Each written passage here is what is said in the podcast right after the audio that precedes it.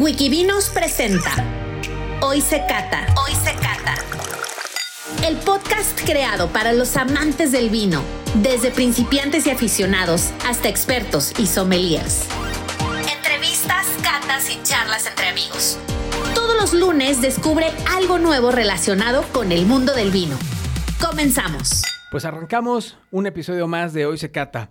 Y hoy vamos a estar platicando con Sergio González, embajador para México de Riedel. Sergio, ¿cómo estás? Buenas tardes. ¿Cómo estás, Chris? Buenas tardes. Buenas tardes a todos. Pues mira, yo encantado con esta plática que hemos, hemos, hemos, venido postergando desde hace mucho, pero mira, ya se nos hizo antes de que acabe el año y hoy estoy seguro que vamos a tener una charla bien interesante sobre este tema de las copas. No íbamos a dejar pasar este año sin, sin tocar base en Puebla y, y pues reconocer todo el esfuerzo que vienes haciendo con tu audiencia, Chris. Felicidades y muy contentos de estar acá. No, hombre, pues muchas gracias, Sergio. La verdad es que pues tratamos de difundir todo esto que tiene que ver con el vino, con la cultura. Y como siempre lo he dicho, y algo que aprendí de ti hace muchos años en una, en una de esas charlas de experiencia Riddle, fue lo que dijiste que se me quedó muy grabado. Un buen vino puede echarse a perder en una mala copa. Sí, definitivamente, Cris. ¿Cuántas veces nos ha sucedido en algún restaurante, en algún hotel, en algún centro de consumo, donde pedimos un vino, nos recomienda el sommelier una gran etiqueta y de pronto llega a mala temperatura y en una mala cristalería?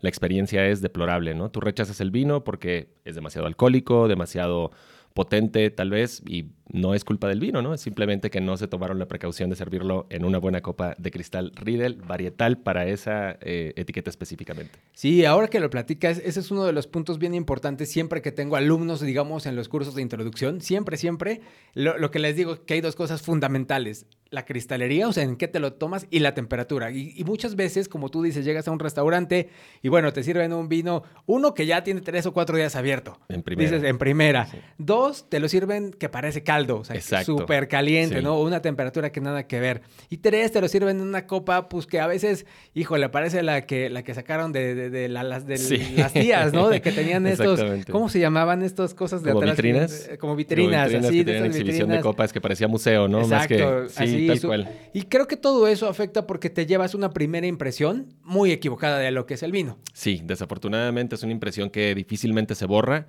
Y es por eso que te encuentras mucha gente que te dice, Cristian, pues es que a mí no me, no me encanta el vino, ¿no? No me gusta. Tiene que ver más con las etiquetas que han probado, el, el, tipo de vinos que han probado y el servicio que les han dado en los mismos. Tú sabes que un vino bien elaborado, si tú controlas los dos parámetros principales que ya mencionamos, buena temperatura de servicio y buena cristalería, tú sabes que la experiencia va a ser mucho más agradable.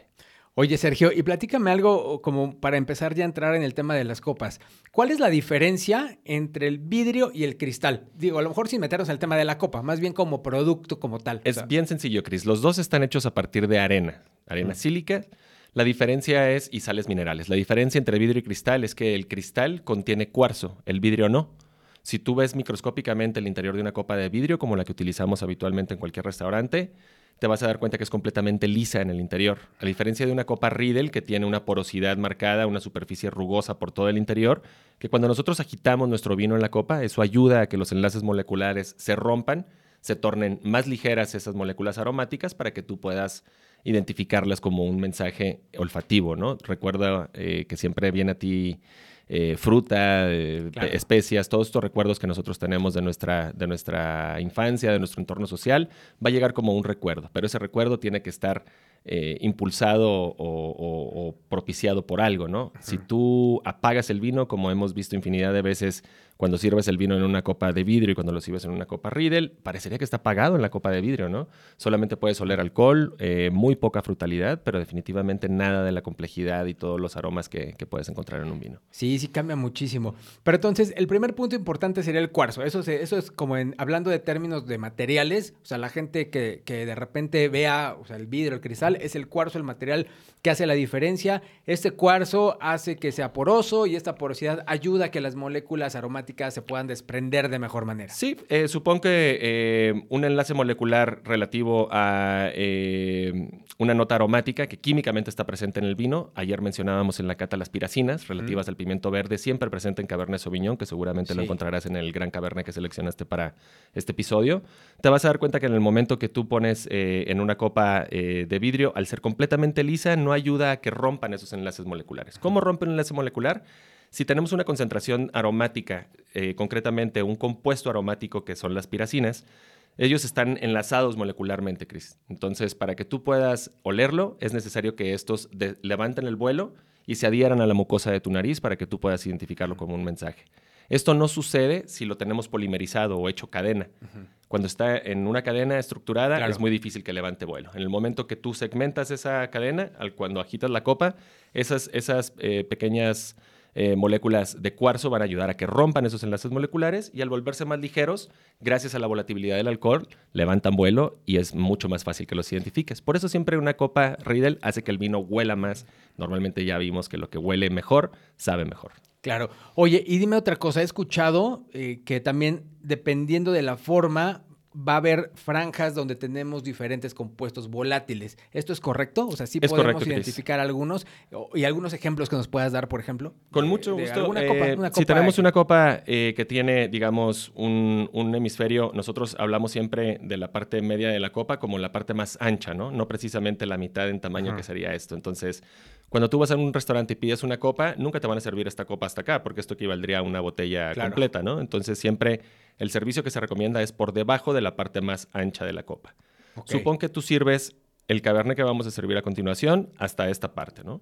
Digamos 3 a 5 onzas, una medida de cata. Esa superficie del vino, Cris, va a ser la primera en entrar en contacto con el oxígeno, por lo tanto, la primera en oxidarse. Ahí se van a establecer las moléculas más pesadas. Ya vimos que las más volátiles pues levantan vuelo más fácil, las más pesadas se asientan sobre la superficie del vino. Las más pesadas van a ser las relativas al alcohol. Por eso siempre podemos oler alcohol en el vino.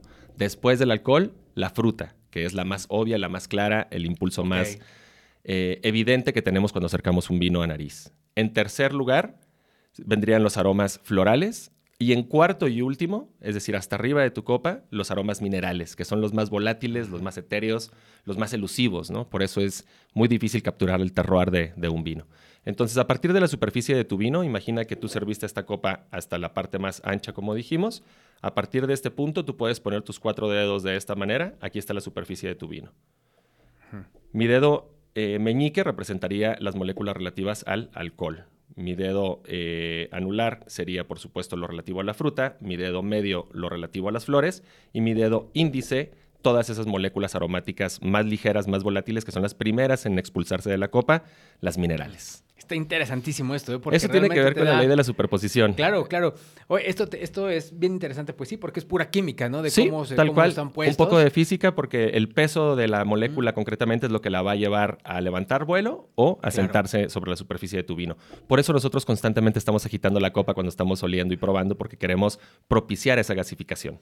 Oye, y ahora, ¿hay una técnica o hay algo que le pueda sugerir a la audiencia para oler, digamos, mejor? Porque digo, al final, uno pues se lleva la copa a la nariz, o sea, por eso dicen que a veces cuando uno lo enseña, dicen que por eso el shampoo tiene instrucciones, porque es algo muy básico. Pero, yo me he dado cuenta que dentro de lo básico, o sea, hay pequeños tips o técnicas que hacen que tu experiencia sea completamente diferente, aunque sea algo que pues parezca pues muy sencillo, ¿no? ¿Hay alguna técnica que tú le puedas decir a la gente? A ver, hagan esto para poder percibir y oler mejor su, Qué buena pregunta, Cris. Me encanta que lo, que lo preguntes porque es precisamente el tipo de, duda que va a llevar a tu audiencia a mejorar su, esquema de cata. Yo siempre sugiero, como sommelier, tener una estructura de cata, algo que te ayude a hacerlo de forma consistente para que como siempre lo haces igual, eso te ayuda a tener eh, una homologación de los, de los criterios. Entonces, muy importante que cuando eh, tú sirvas un vino, siempre tener, siempre tener en cuenta eh, qué es lo que estás buscando obtener de él. Lo primero que queremos es tanta información como sea posible. Y desafortunadamente, Chris, estarás de acuerdo conmigo, la mayoría de la gente que se está adentrando por primera vez al mundo del vino suelen hacer lo siguiente. Toman su copa, la ponen a la altura del pecho o debajo de su barbilla, cierran su vía aérea de esta manera y cubren con su cara la totalidad de la copa. Eso va a impedir un flujo de aire adecuado. Sí, sí. Y no vamos a poder apreciar los aromas. Eh, lo primero que te enseñan en primeros auxilios al atender a una persona que ha tenido algún eh, siniestro, hay que abrir la vía aérea. Exactamente eso es lo primero que vamos a hacer a la hora de catar un vino. Nos sentimos eh, erguidos, cómodos, rectos, con la vía aérea bien abierta. Y lo que vamos a hacer, ahorita que tengamos el vino, te lo voy a mostrar, hacemos que el vino llegue hasta el borde de la copa, inclinándola ligeramente de esta manera. Cuando tú acercas el vino al borde, Chris, es muy fácil que el vino esté bien cerca de tu nariz.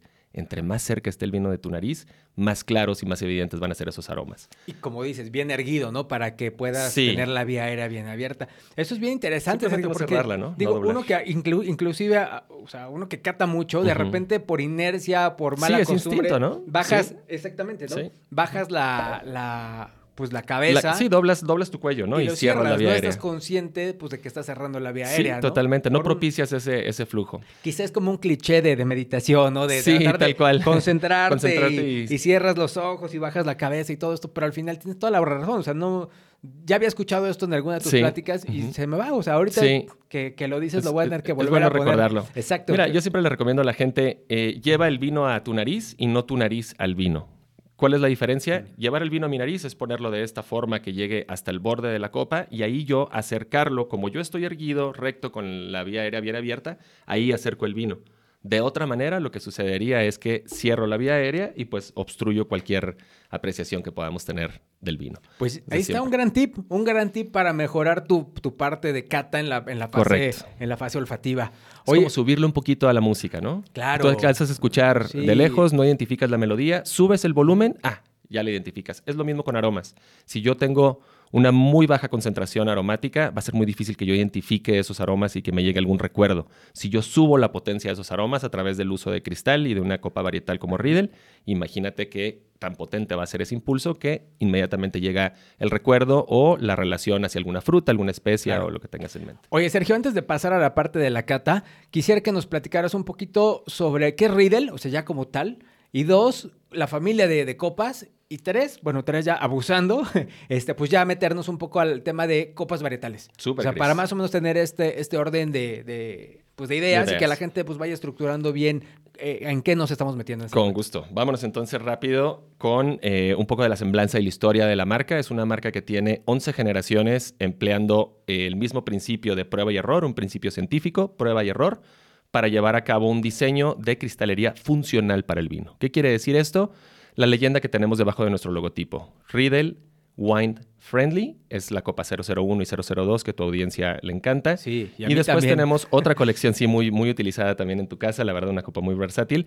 Pero luego tenemos ya las copas profesionales, para uso profesional, eh, para personas como tú, dedicadas al medio, donde tienes que encontrar esas sutilezas, esas pequeñas diferencias que hay entre una variedad y otra. Entonces sí que te tienes que valer de una herramienta especializada. Imagínate que un pintor utiliza el pincel más fino y más exclusivo para hacer sus trazos más delicados. Exactamente eso sucede con el vino. Si tenemos un vino digamos, del diario, un vino cotidiano, que no lo vamos a comer con una rebanada de pizza. No tiene nada de mal utilizar una copa sin tallo de la línea O o una copa 001 que es amigable con el vino. Pero ¿qué hay si vamos a descorchar esa botella que tienes guardando en tu cava especial para una ocasión particular, pues obviamente quieres eh, utilizar una herramienta especializada. Y para eso entra la compañía Riedel en 1756, Cristian, imagínate eso, 267 años de historia.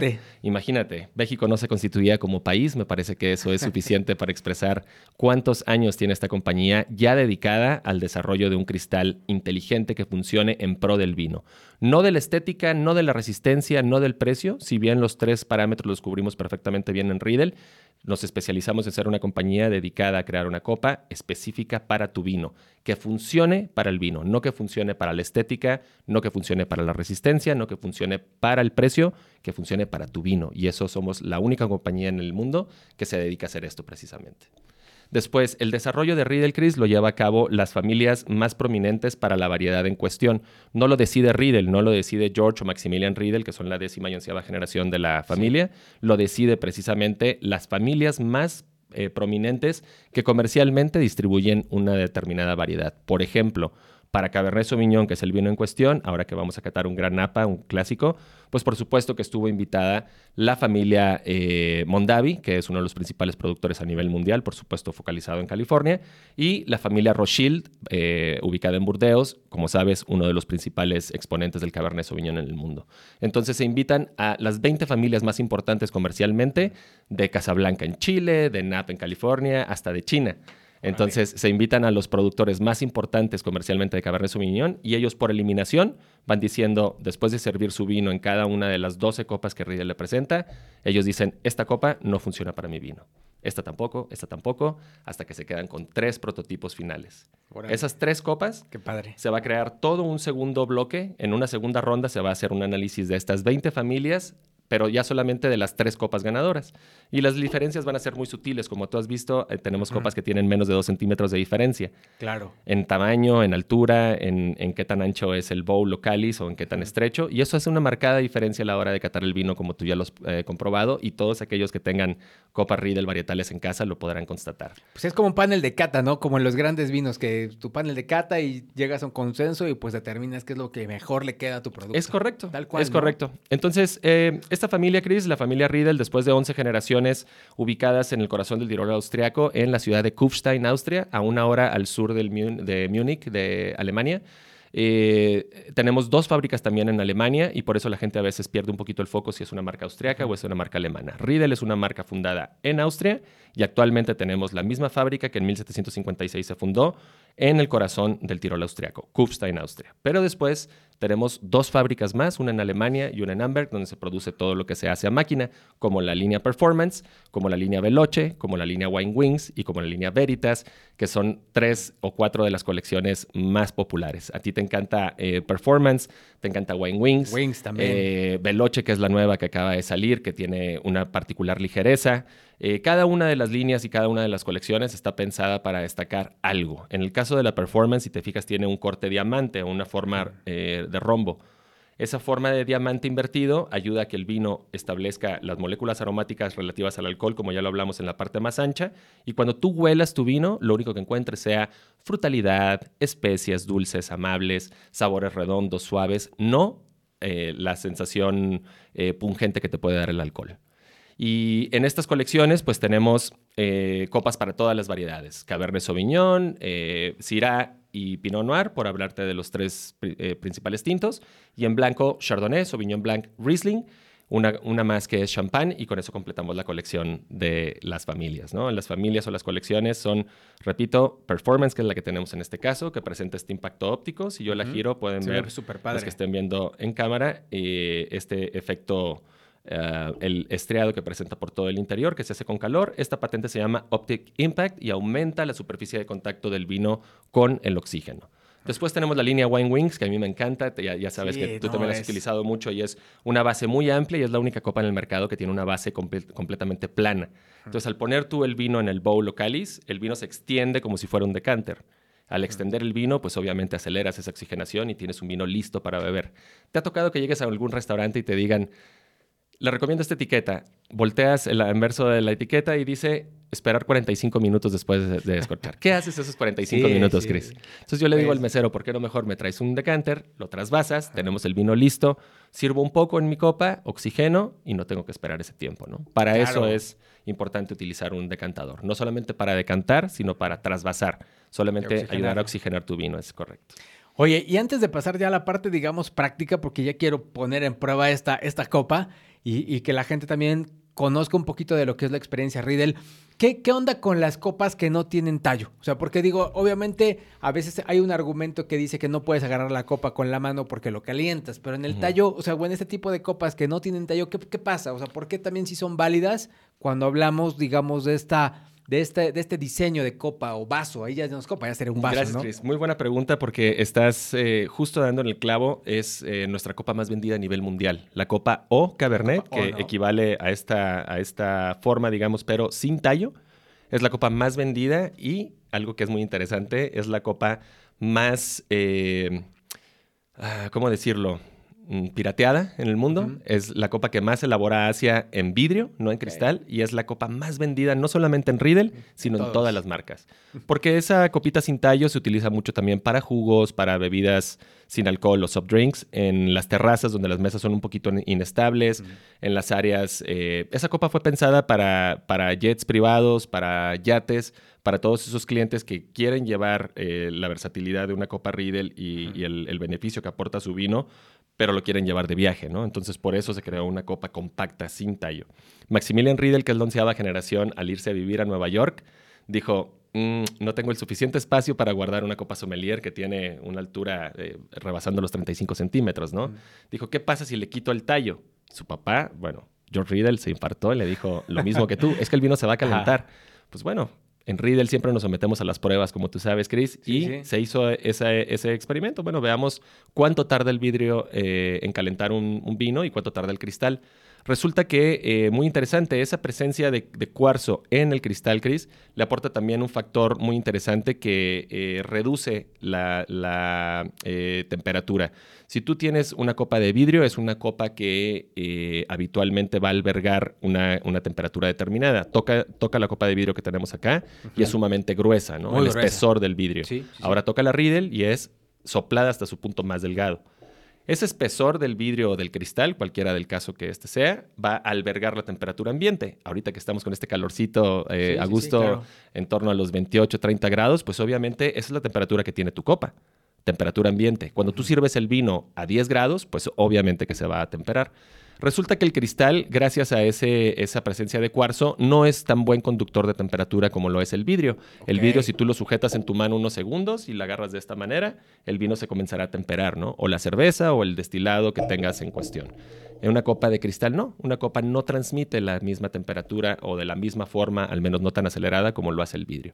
Vidrio, buen conductor de temperatura, cristal, mal conductor de temperatura. Eso quiere decir que cuando tú agarras tu copa, no transmites esa temperatura de tu mano al vino. Eso en primer eh, punto, ¿no? Digamos la parte científica. Y la parte práctica, nosotros siempre tomamos las copas sin tallos, si te fijas, de la parte superior, con tres dedos de esta manera, tu dedo índice, tu dedo medio y tu dedo pulgar, brindas, hueles, pruebas y vuelves a dejar la copa en la mesa. No tienes la copa en la mano ni la estás sujetando entre tu palma para, para calentar o a temperar. Claro, claro. Yo la recomiendo mucho, Cris, sobre todo cuando vas a cocinar. Yo lo llevo mucho a la cocina. Es una copa muy versátil que no te estorba como esto, que puedes darle un golpe porque tiene tallo. Y eh, sobre todo cuando voy a comerme una rebanada de pizza, viendo alguna película en la sala o que me llevo alguna botella a la recámara, ese es el tipo de copa perfecta para ese tipo de situación. Por supuesto que si estoy en una cena técnica en donde estamos catando un vino de manera eh, no hedonística, sino técnica, pues entonces nos desviamos de eso y prestamos atención con una copa con tallo, sumamente estética, elegante. Cada copa para cada situación, Chris. Entonces tenemos en Riedel copas en todo rango de precio y para cada estilo de vida. Si tú eres un chico que vive en un departamento, tiene poco espacio, eh, habitúa vinos jóvenes, yo te recomiendo la línea O, sin tallo. Está perfecta para eso. Si eres una persona que es amante de los vinos... Eh, clásicos como Rioja, como Burdeos, le vas a regalar un par de copas al abuelo, pues tal vez él busque algo más clásico, más, señorial, y para eso tenemos también una copa adecuada. Entonces, dependiendo del estilo de vino que tú consumas, tenemos una colección adecuada para ti, tanto en precio como en desempeño. Pues muy interesante, muy interesante, porque todo este tema de las copas siempre trae mitos, siempre trae es polémica, ¿eh? También siempre trae polémica. No la agarres así, mejor agarra la de acá. Este, vaya, hay tantas cosas que se dicen que realmente pues creo que sí, muchos tienen razón, otros no, pero al final creo que tienes que ser mucho más específico y adentrarte de lleno pues al material, al tipo de, o sea, de tipo de construcción para poder también no encasillar todo de manera global, ¿no? Correcto, Chris, y utilizarlo, ¿no? Salir de dudas, hacerlo tú mismo. Tú eres testigo que siempre en una experiencia Riddle, cualquier pregunta que el público externa, no la respondo de voz, sino de hecho. Le digo, tome esta copa, ponga la misma cantidad de vino y usted pruébelo. Usted dígame, ¿es más eh, caliente en esta copa que en esta o es más caliente que en esta? Pues, y la gente lo nota. Pues vamos a hacerlo de una vez. Igual si nos quieren, si nos quieren ir aquí echando vino, si quieres, sírvelo hasta donde indicó Sergio, donde empieza la parte más, más abultada. Más, ancha, exactamente. No recomendamos rebasar ese punto, Chris, porque lo que queremos es precisamente eh, tener un espacio suficiente para la misma cantidad en esta, por favor. Gracias.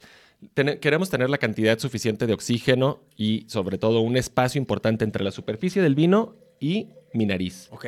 Piensa en un caballito de tequila, Chris. Cuando pides un caballito en alguna cantina, te lo sirven a tope y cuando tú lo acercas a nariz, no hay un espacio entre tu nariz y el destilado. Por lo tanto, la mucosa de tu nariz inmediatamente se quema, comienzas a llorar, dices, ¿qué es esto? Es demasiado fuerte. ¿Qué pasa si tú lo bebes en una copa Riedel?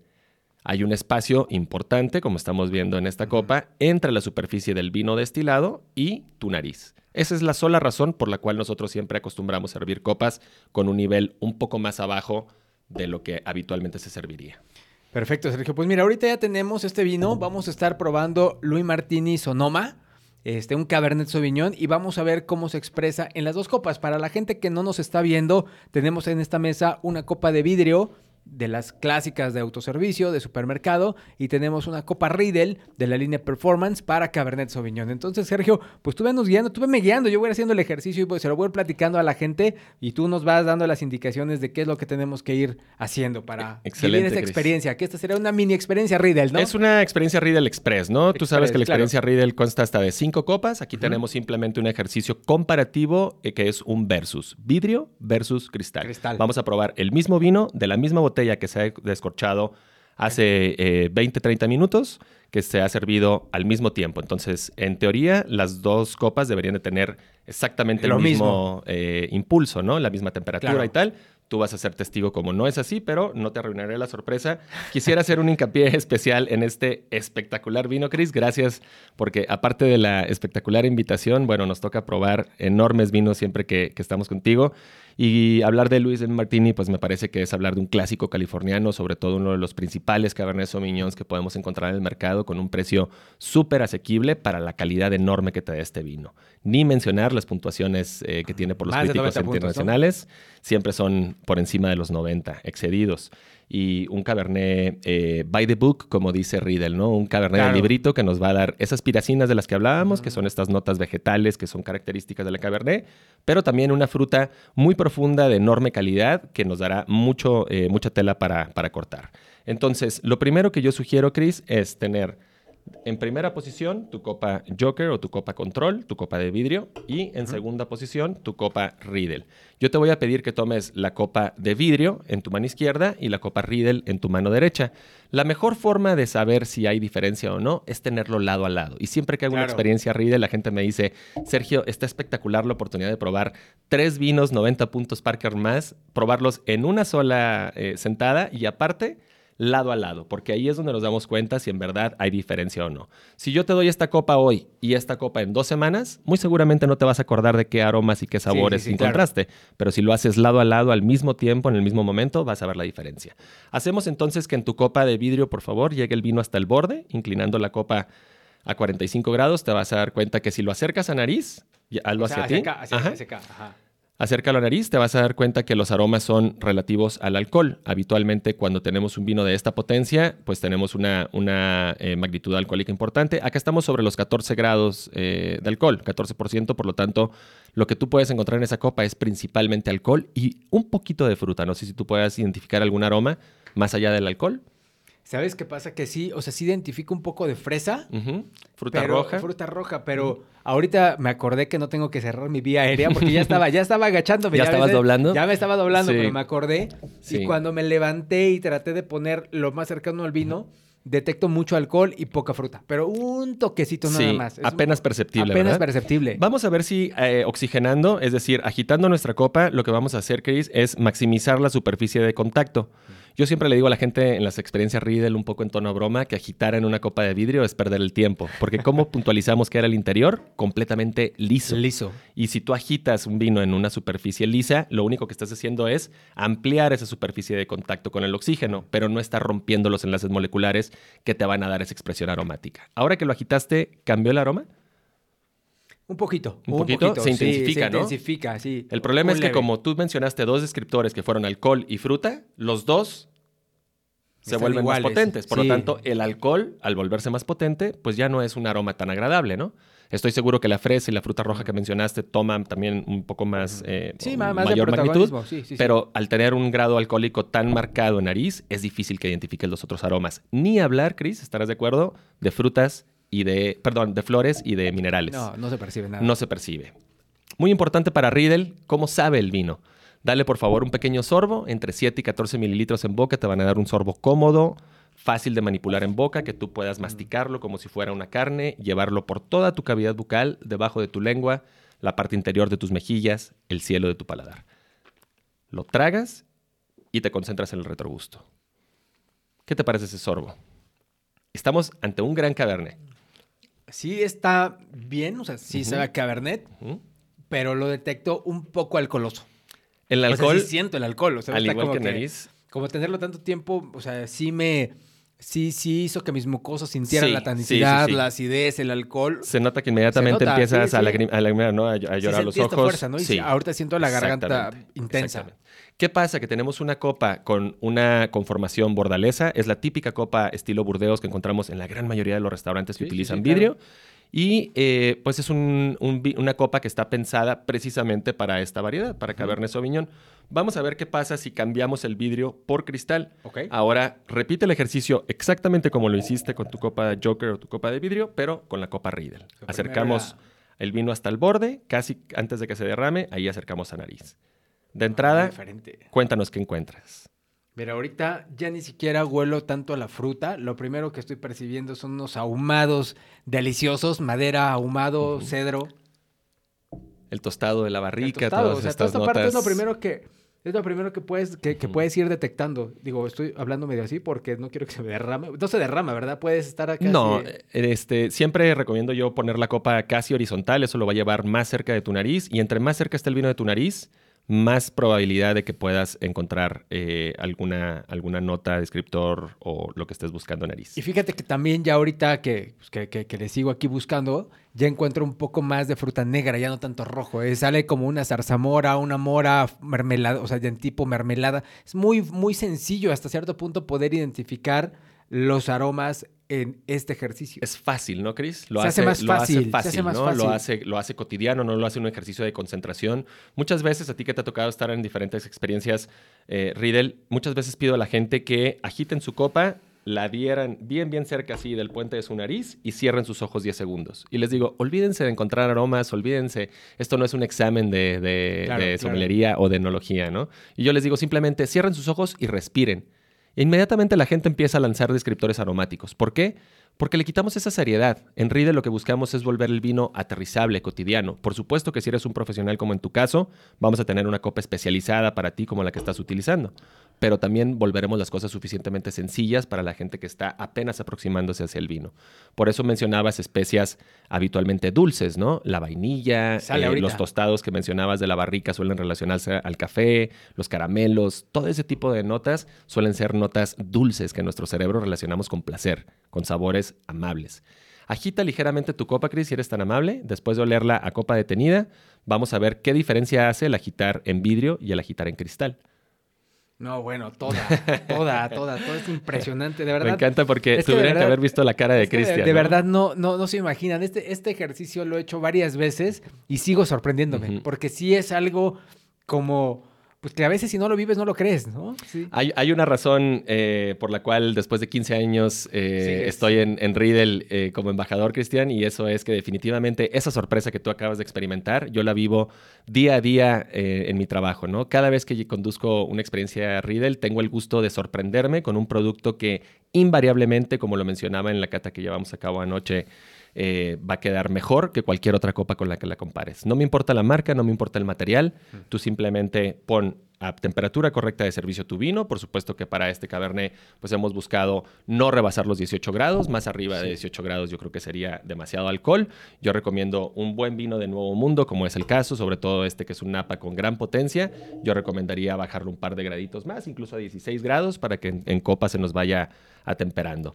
Fíjate y que esa sorpresa que tienes, Chris, es, eh, yo le llamo, es un poco como tener un amplificador, ¿no? La música de esos aromas ahí estaba Sí, y ya los habías identificado a copa detenida, pero el momento que agitas, estalla esa sinfonía de aromas que no es nada más fruta y flores, vienen también las especias, viene la mineralidad, el terroir, por supuesto, tan importante eh, de, de, eh, Sonoma, que estamos en una zona costera, buscando, pues me parece algo, uno de los mejores ejemplos de vino californiano. ¿Qué te parece? No, me parece espectacular porque en este, en este, después de agitar la copa, los, eh, salen las notas de chocolate, de grafito, de menta, todo, toda una gama de cosas que no habías podido encontrar ni en la primera ni en la segunda sin agitar. O sea, independientemente de, de- de que sea una copa, después de agitarlo, creo que es cuando explotan los aromas y es donde puedes pues percibir la belleza de un Cabernet Sauvignon. O sea, sí es impresionante cómo cambia con estos simples detalles. parecería un vino más, más básico, ¿no? En la copa de vidrio. Claro, en el momento que lo pones claro, en la claro. copa correcta, eh, toma dimensión ese mensaje que el enólogo está tratando de comunicar. Recordemos que el vino es un mensaje que el enólogo nos Sí, sí. quiere comunicar. La copa simplemente es el altoparlante o la bocina que nos va a ayudar a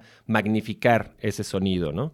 ese sonido que nosotros vamos a traducir en eh, notas aromáticas. Si subimos el volumen de esa música, obviamente va a ser, como ya constataste, más sencillo identificarlas y nombrarlas. A veces la gente te ha pasado en cata, huele a algo y lo identifica, pero no recuerda cómo se llama. Dice, ay, huele a esto lo he olido antes en... y se quedan así, no, no, pueden identificar la nota, ¿no? Creo que para eso ayuda mucho una copa Riedel, para facilitarte ese trabajo de identificación de aromas y de recuerdo, ¿no? Esa memoria olfativa, creo que el tener las cosas bien claras, los aromas bien presentes en una copa que los magnifique, los ayuda a que sean identificables más sencillos para ti. ¿Qué sigue, Sergio? ¿Vamos a boca a probarlo? Por favor. Lo más importante. A probarlo, ¿no? Siempre Riedel eh, nos dice, no importa cómo se ve, no importa cómo huele, tú sabes que nosotros como sommeliers profesionales buscamos a veces más tiempo en nariz el vino, pero esta es la verdad. La experiencia que estás teniendo en este momento es lo que Riedel busca sublimar. El sabor es el culmen o, esa, o esa, ese clímax del vino, ¿no? ¿Qué, te parece en, boca? Fíjate que es muy diferente, o sea, porque me quedé ahorita pensando lo que habías dicho sobre el tema de, entrada de la temperatura. Se siente más frío aquí, o sea, se siente mucho más fresco en esta copa. Es sutil, digo, obviamente no es como que, digas, bueno, bajó 10 grados, no. Es una sutileza, pero es algo que hace que lo sientas mucho más agradable, más sedoso, más aterciopelado y sobre todo menos alcohólico. Dices algo muy importante, Cris, eh, porque aún como es eh, de sutil esa diferencia, 1 o 1.5 grados de diferencia, que es lo que albergó la copa de vidrio y por eso se temperó un poquito más, te invitaría a que regresaras a un sorbo de la de vidrio y lo constates. Ahí, como tienes ahorita esa sinfonía de, de sabores y de aromas de la Riedel, vuelves a la de vidrio y hasta lastima tu paladar. de verdad, hasta, sentí así. La gente que está viendo ahorita la grabación seguro vio mi reacción tan natural, porque de verdad es impresionante cómo puede cambiar en, o sea, en tan poquito tiempo. Aquí se siente más caliente, se siente obviamente como más alcoholoso. O sea, esto te, es como alcohol, básicamente. Tal cual. Y aquí se siente mucho más elegante, más fino. Y es el mismo. O sea, eso es lo que a mí no, deja de sorprenderme, Sergio, de verdad. Yo siempre invito a la gente cuando ya tienen sus primeras copas Riedel en casa, siempre les digo, antes de estrenarlas, sirve eh, la copa que tenías en casa anteriormente, sirve, eh, descorche tu botella y sirve lo que acabamos de hacer acá, ¿no? Sirve la misma cantidad en dos copas diferentes, la que tenías en casa y tus nuevas copas Riedel. Independientemente de qué marca o qué material tendrías en casa, siempre va a quedar mejor esa copa Riedel. Y eso es algo muy sorprendente, de verdad, que eh, compararlo vez tras vez con destilados, con cervezas, con vinos, y ver que en el 100% de las ocasiones hay un mejor trabajo de desarrollo y de diseño, es impresionante. La verdad, eh, una gran confianza el recomendar una marca que ninguna situación te va a hacer quedar mal, todo lo contrario, ¿no? Tú has visto las caras de las personas cuando lo, lo viven por primera vez, es algo que, pues como yo les digo, ¿no? Les cambia la manera de beber vino. Y tú lo mencionaste anoche en la experiencia Riedel, ¿no? Es, es, es una situación que una vez que la vives y alguien te la apunta. Claro, ya. Cambia totalmente. No lo vuelves a, experimentar igual, ¿no? A partir de ese momento te das cuenta que hay una enorme diferencia en lo que puede hacer una copa Riedel para tu vino. Algo de lo más importante es comprar una botella de mil pesos, servirla en una copa Riedel pues vea lo que sabe. Sabe un vino de 2.500, ¿no? Claro. ¿Qué pasa si compro un vino de 250 pesos? Yo me siento cómodo comprando una botella de 250 a 500 pesos. Perfecto. Piénsalo. Compra una copa Riedel en ese rango de precio y vas a tener una copa adecuada para el tipo de vinos que estás probando. Si estás probando, como algunos de tus amigos acá, botellas de 25 mil pesos, pues bueno, tenemos una copa soplada boca hecha mano también especial para esos vinos. Entonces, siempre tener en cuenta qué vinos acostumbro yo eh, beber y tratar de ajustar mi cristalería lo más cercano a ese gusto, ¿no? Si bebo más vino eh, Cabernet Sauvignon o, si vivo, o si bebo más vinos ligeros como Pinot Noir. Eso va a ser lo que va a determinar mi, mi, compra. Oye, entonces, esto que hice básicamente sería la experiencia Riedel en chiquito. O sea, cuando, eh. cuando la gente vea experiencia Riedel, va a hacer algo muy similar a lo que hicimos, pero con diferentes copas, diferentes uvas, para que puedan probarlo, ¿no? Es correcto. Dura aproximadamente una hora, ¿no? La experiencia, para que la gente cuando lo vea o sea, no Sepa de qué le hablamos. Exacto, no es como que, ah, bueno, nomás voy a probar dos cositas. No, eh, por eso se llama la experiencia Riedel, ¿no? Es un ejercicio muy completo que consta de entrada de tres a cuatro vinos, 90 puntos Parker o más. De entrada, pues como te decía, probar tres o cuatro vinos eh, en una sola exhibición de esa magnitud en calidad, pues creo que es una experiencia por sí sola. Si a esto añadimos que hay un personal eh, profesional de somelería detrás para poner las eh, temperaturas perfectas y una selección de copas hecha personalmente por mí, pues obviamente todo está controlado para que cuando tú tengas esa experiencia sea algo tan nutrido que no vuelvas a beber vino de la misma manera. Que, te ya no quieras estas copas. Pues eh, la idea es que disfrutes, ¿no? Yo le digo a la gente, si estás pagando 250 pesos o 2.500 pesos, no me importa. Tú estás pagando una cantidad de dinero por esa botella y tú quieres el 100% de tu experiencia. Por lo tanto, si lo bebes en una copa de vidrio, ya te diste cuenta que este vino no es ni el 60% de, de, lo que, de lo que representa, ¿no? De lo que puede llegar, Beberlo, exactamente. Ese potencial, Tú lo pruebas en la copa Riedel adecuada, a buena temperatura, y te das cuenta que es un vino que puede alcanzar precisamente puntuaciones de los 95 o los 96 puntos Parker, por mencionarte un parámetro comercial estándar en el mundo. Si lo pones en esta copa, te estás perdiendo, ¿qué te gusta, Cristian? Del 40, 50% de la historia. Yo creo que más. Más de la mitad, ese dinero se va a la basura, porque tú no vas a oler las flores que estás oliendo acá, la mineralidad, el terroir, las especias. Solamente mencionaste alcohol y fruta. Entonces estás pagando una cantidad excesiva de dinero por una etiqueta que no, no la vas a disfrutar. Yo siempre le pregunto a la gente, si tú vas al cine, pagas un boleto, ¿te sales a la mitad de la función? ¿O si compras un gran libro, lees la mitad y lo botas? No lo completas, ¿no? Quieres la experiencia completa. Entonces, la experiencia Riedel consta de 3 a 4 vinos, 90 puntos Parker o más, una copa Joker, como estamos viendo aquí, que es una copa de vidrio que va a ser la copa control para el experimento que vas a llevar a cabo, y después 3 o 4 copas Riedel pensadas para las cuatro variedades que están presentes.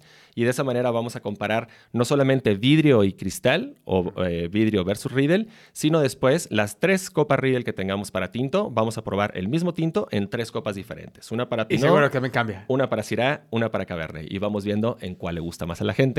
Lo interesante es que siempre el resultado es el mismo. El 100% de las personas seleccionan la misma copa. Y eso es pues el ejercicio de prueba y error que hay detrás de la familia Riedel, ¿no? Una seguridad a la hora de recomendar una copa porque sabes que hay todo un esfuerzo científico detrás para acercar esa, esa copa tanto al vino como sea posible. Oye, está súper interesante esto. Entonces, para la, audiencia que nos ve, que nos escucha, pues no se pierdan estas experiencias. Cuando las vean, de verdad, apúntense porque vale mucho la pena. La verdad, digo, yo, yo conocí a Sergio hace cinco o seis años en una expo en Querétaro, en la experiencia propiamente, que me dijeron, métete. Y lo dudé, ¿eh? pero dije, me meteré. Dije, bueno, pues ya estoy aquí. ¿Qué diferencia puede hacer una copa? ¿Qué diferencia puede hacer una copa? Exactamente, me metí.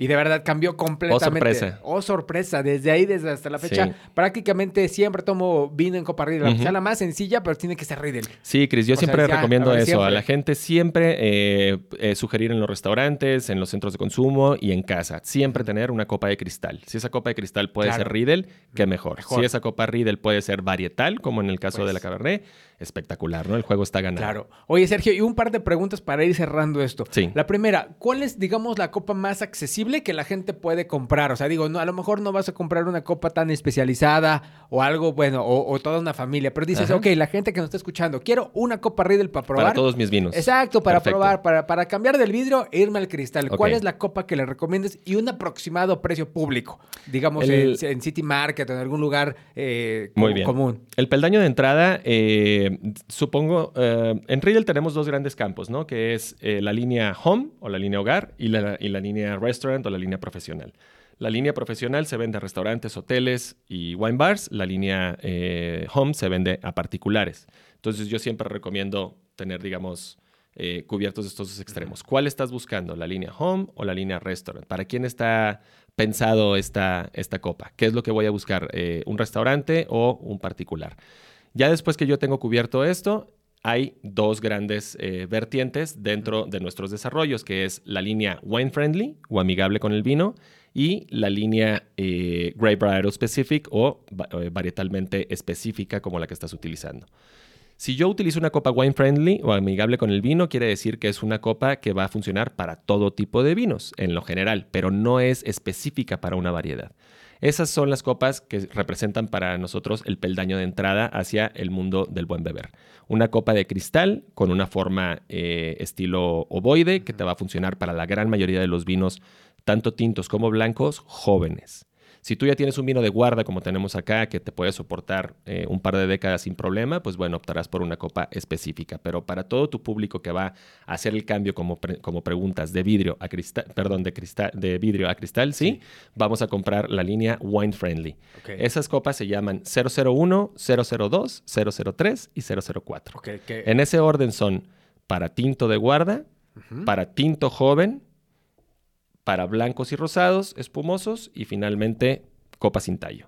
Esas cuatro eh, copas pueden representar eh, perfectamente las cuatro copas que yo necesito Claro. para un servicio básico en casa. De casa. Digamos, una copa para espumoso, una copa para blancos rosados, una copa para tintos. Y después una copa sin tallo para que yo lo utilice ya sea para terrazas o para agua. Esas cuatro copitas son las más eh, versátiles. Entonces, eh, concretamente, a tu audiencia le recomendaría, si les gustan los vinos tintos de guarda, como la gran mayoría en México, pues iríamos por la 001, que es esta copa gigante, Gigante, que tiene sí. 996 mililitros de Oye, capacidad. Aparte es súper aguantadora, ¿eh? Muy O sea, no, resistente. hombre, no sabes, Sí, o sea, de verdad. Sí, sí, sí.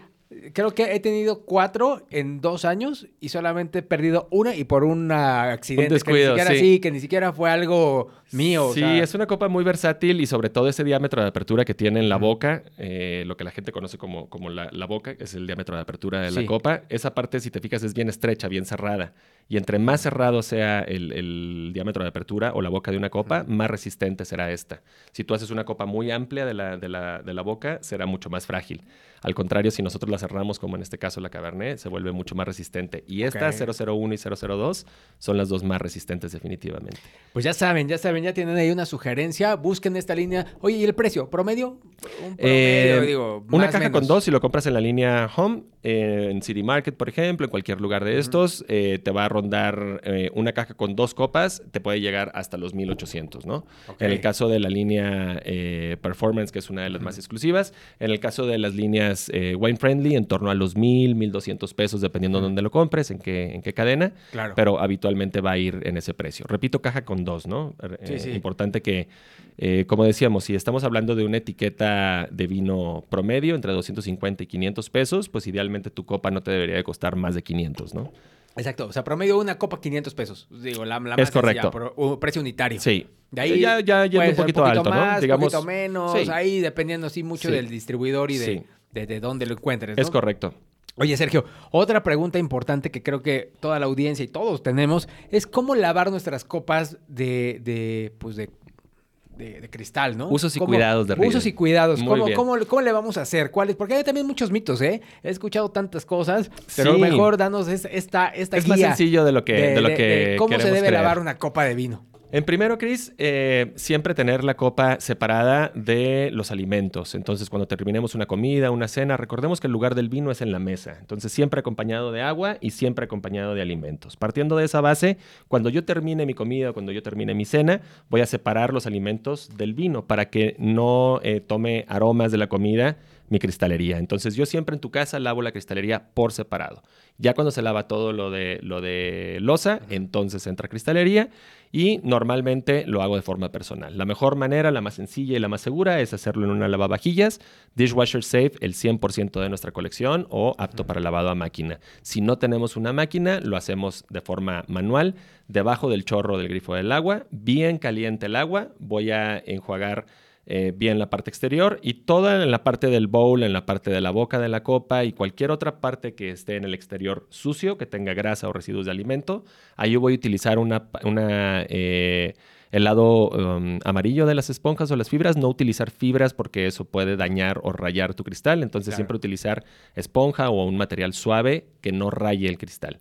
Eso es muy importante. Entonces yo utilizo un poquito de jabón neutro o eh, con un aroma eh, Pues discreto bajo, porque de pronto hay eh, jabones para, para trastes muy eh, florales, ¿no? Que pueden contaminar el aroma. Como dijimos que el interior era sumamente poroso, por muy bien que enjuagues, puede quedarse un poquito de, de detergente. Entonces, lavar con agua bien caliente boca abajo, debajo del, del chorro de agua, bien caliente. Con eso, si hay algún residuo, alguna mancha, lo lavo con jabón por la parte exterior. Nunca pongo jabón por el interior. Después, eh, enjuago con agua fría. ¿Por qué enjuago con agua fría? Porque esto evita que se empañe. Y la gente pregunta, ¿cómo? Pero voy del agua caliente al agua fría, se me va a estrellar la copa. No, eso le pasa al vidrio, eso no le pasa al cristal. Eso no le pasa. Esto no lo deberían de saber, pero una copa Riedel le pueden poner ustedes agua y meterla cinco minutos al microondas, el agua va a hervir y a la copa no le va a pasar eh, absolutamente nada. Puede ir directo al hielo y no, no crea un choque térmico. Ya dijimos que no es buen conductor de temperatura Claro. y esa es la mejor manera de probarlo. Claro, claro. Entonces, lavo con agua bien caliente. Si es necesario utilizar eh, detergente o jabón, lo hago por fuera. y boca abajo para que no ingrese al interior de la copa, ¿no? Después eh, enjuago con agua fría, esto va a evitar que se empañe y pongo boca abajo en mi escurridor por cuatro minutos. Una vez que termine de, escurrir, yo voy a utilizar una microfibra Riedel, que es este material que utilizamos para limpiar los lentes que no deja residuos, y con eso vamos a secar la copa, siempre utilizando eh, la copa en tres partes, es decir, vamos a secar el cáliz o bowl, después vamos a secar el tallo y después la base. Nunca utilizar este movimiento como encontrado, que la agarramos de la base y de la boca de la copa y torcemos. Eso va a partir la copa por el tallo o te va a cortar. Hay que evitar esa técnica eh, a toda costa. Entonces siempre primero, eh, después de escurrida, seco o trapeo perfectamente bien mi cáliz o bowl, después mi tallo y después mi base. De esa manera yo voy a evitar roturas y voy a tener siempre una copa Riedel en perfecto estado. Una vez cada dos meses, Chris, yo recomiendo como mantenimiento utilizar un poquito de vapor. Tú pones una olla eh, con agua a hervir y ese vapor que está desprendiendo, con eso tú lo utilizas para empañar la copa Riedel donde tenga alguna manchita, eh, un depósito de calcio como el sarro, que es muy común aquí con el agua tan dura. Eh, cualquier tipo de manchita eh, le puedes poner un poco de vapor, como te digo, y con eso y la microfibra se va a desincrustar y vas a remover cualquier eh, residuo que tengas presente. Eso te Oye, va a dar una y cosas, cosas que no recomiendes hacer, ejemplo, o sea, echarle algo. No poner vinagre, no poner solventes, no poner ningún tipo de, líquido o, que nunca contenga algo demasiado fuerte en aroma. Por eso te decía jabón neutro o jabón con un aroma muy, muy, discreto, ¿no? Muy, suave, porque de pronto hay aromas muy fuertes. Y no sé por qué a la gente le da por ponerle cosas a las copas, ¿no? Ponle vinagre, ponle agua, ponle. Pues son no los mitos, es que son los son mitos. Son mitos, oye, media de agua por media de vinagre para que se le quite esto y esto. Y encuentras muchos remedios, ¿no? En, Pero por eso les digo siempre pruébenlo, ¿no? Si Riedel les dice algo, eh, escuchen ustedes un concepto nuevo que no lo aplican en casa aún. Bueno, háganlo en casa y comprueben si lo que les están diciendo es, es correcto. Porque como dijiste, estamos llenos de desinformación, no solamente en esta industria, sino profesionalmente por todas partes es importante pues verificar nuestras fuentes y saber que lo que nos están diciendo es, es efectivo, ¿no? Siempre tener en cuenta que hay que eh, someterlo a prueba. Entonces, si yo pongo vinagre, invariablemente esa copa va a valer a vinagre y por los siguientes tres o cuatro vinos hasta que se enjuague perfectamente bien, va a tener este aroma desagradable. Eh, no poner solventes, no poner eh, nada de aromas intensos al interior. Y sobre todo, como recomendaba, lavar al final. Es decir, si se queda un poquito de vino aquí, yo terminé mi, cena o mi degustación o mi cata por la noche, yo simplemente las dejo apartadas en alguna vitrina y la mañana siguiente las lavo. ¿Qué dice la gente? Eh, oye, es que te lo voy a poner un poquito de agua porque si no se te va a quedar ahí el vino. No, no, no, no le pongan nada porque el agua es lo que va a manchar la copa, ¿no? el, el depósito de calcio proviene de esa cantidad de sales eh, disueltas en el agua. Entonces, simplemente no le pongan agua, déjenla con vino como quedó la copa, ahí, ahí déjenla a un ladito. Cuando tengan un espacio limpio para lavarla, simplemente con agüita caliente, como dijimos, enjuagan y eso va a remover cualquier residuo del vino. No importa que se seque o quede en la base un poco de vino, es preferible a ponerle vinagre o ponerle agua. No, pues grandes tips, grandes tips en este, en este podcast, ¿eh? Para, con mucho gusto, Chris. Para todo lo que, todos los que nos guste el vino, entre que con tallo, sin tallo, vinagre, vinagre, no vinagre, subes o bajas la cabeza. que son, son detalles, pero que crean una mejor experiencia a la hora de tomar el vino. La verdad es que son esas cosas que son súper valiosas porque, pues bueno, que vengan de alguien con 15 años de experiencia en esto, pues es porque ya está más que probado, comprobado. Y porque pues son cosas que funcionan. Son tips que, les van a hacer más, más disfrutable y mucho más sencilla su, apreciación del vino. Recordemos que no hay una bebida en el mundo, Chris, que se busque con este afán de placer, ¿no? Sí, por supuesto la cerveza y los destilados, pero eh, el vino eh, como rey de esta categoría, ¿no? Siempre que descorchamos una botella, buscamos propiciar una situación placentera. Y a la medida que yo logre controlar todos los parámetros que aumenten mi placer, pues el que voy a ganar voy a ser yo. Entonces, pongan los tips en práctica. Si escuchan alguna, alguna sugerencia, háganlo, pónganlo a prueba, ¿no? Y si ven que funciona, pues repítenlo. Y sobre todo, pues cuéntenles a sus amigos, eh, amigos del vino. Amigo, pues estamos ya llegando al final de este podcast. La verdad es que podemos platicar horas sobre copas y sobre esas experiencias. Pero bueno, ya estamos llegando a esta, a esta parte final. ¿Algo con lo que quieras cerrar para despedirte de la audiencia? ¿Algún comentario, un cierre que, quieras hacer y también obviamente que nos digan dónde te, dónde te contactan. Gracias, Chris. Pues en Riddle siempre los invitamos a transformar cada sorbo en una celebración. Es decir, si yo descorcho una botella, si voy a probar un vino, siempre utilizar, repito, temperatura correcta, cristalería adecuada y voy a tener una experiencia mucho más placentera, mucho más agradable de lo que tendría eh, eh, de otra manera. Y eh, bueno, me pueden encontrar en Instagram como DrinkMX Drink como beber, MX de México. Drink MX estoy para responder todas sus preguntas con mucho gusto. Y en Riddle Oficial es la cuenta eh, oficial de Riddle Austria. Riddle Partner es la cuenta oficial de Riddle en México y estamos para atenderles en las tres, donde gusten contactarnos. Con mucho gusto canalizamos cualquier solicitud o eh, respondemos a cualquier duda o inquietud. No, hombre, pues increíble, amigo. Muchísimas gracias. La verdad es que ha sido un, un, podcast de los divertidos, ¿no? Y practicando, bebiendo. La verdad es que, digo, ya había vivido esta experiencia, pero no dejo de sorprenderme, no dejo de convencerme de que el cristal no tiene, o sea, es la, mejor opción que podemos ocupar y si es Riddle, pues mucho mejor. Es, es la mejor manera de encumbrar un vino, ¿no? Si tienes un vino que estás esperando, que estás anticipando probar, siempre preocúpate por esos dos parámetros y vas a tener una experiencia mil veces mejor de la que esperabas. Pues muy, muchas gracias, amigo, y a la, a la, audiencia, pues estamos viéndonos, escuchándonos en el siguiente episodio. Tengan buen día y buenos vinos con buenas copas. Que así sea, Cris. Salud. Salud. A disfrutar. Hoy se cata es traído a ti por wikivinos.com, la plataforma online para aprender todo sobre vinos. Queremos escucharte. Síguenos en Instagram, arroba Wikivinos, y difundamos juntos la cultura del vino en México.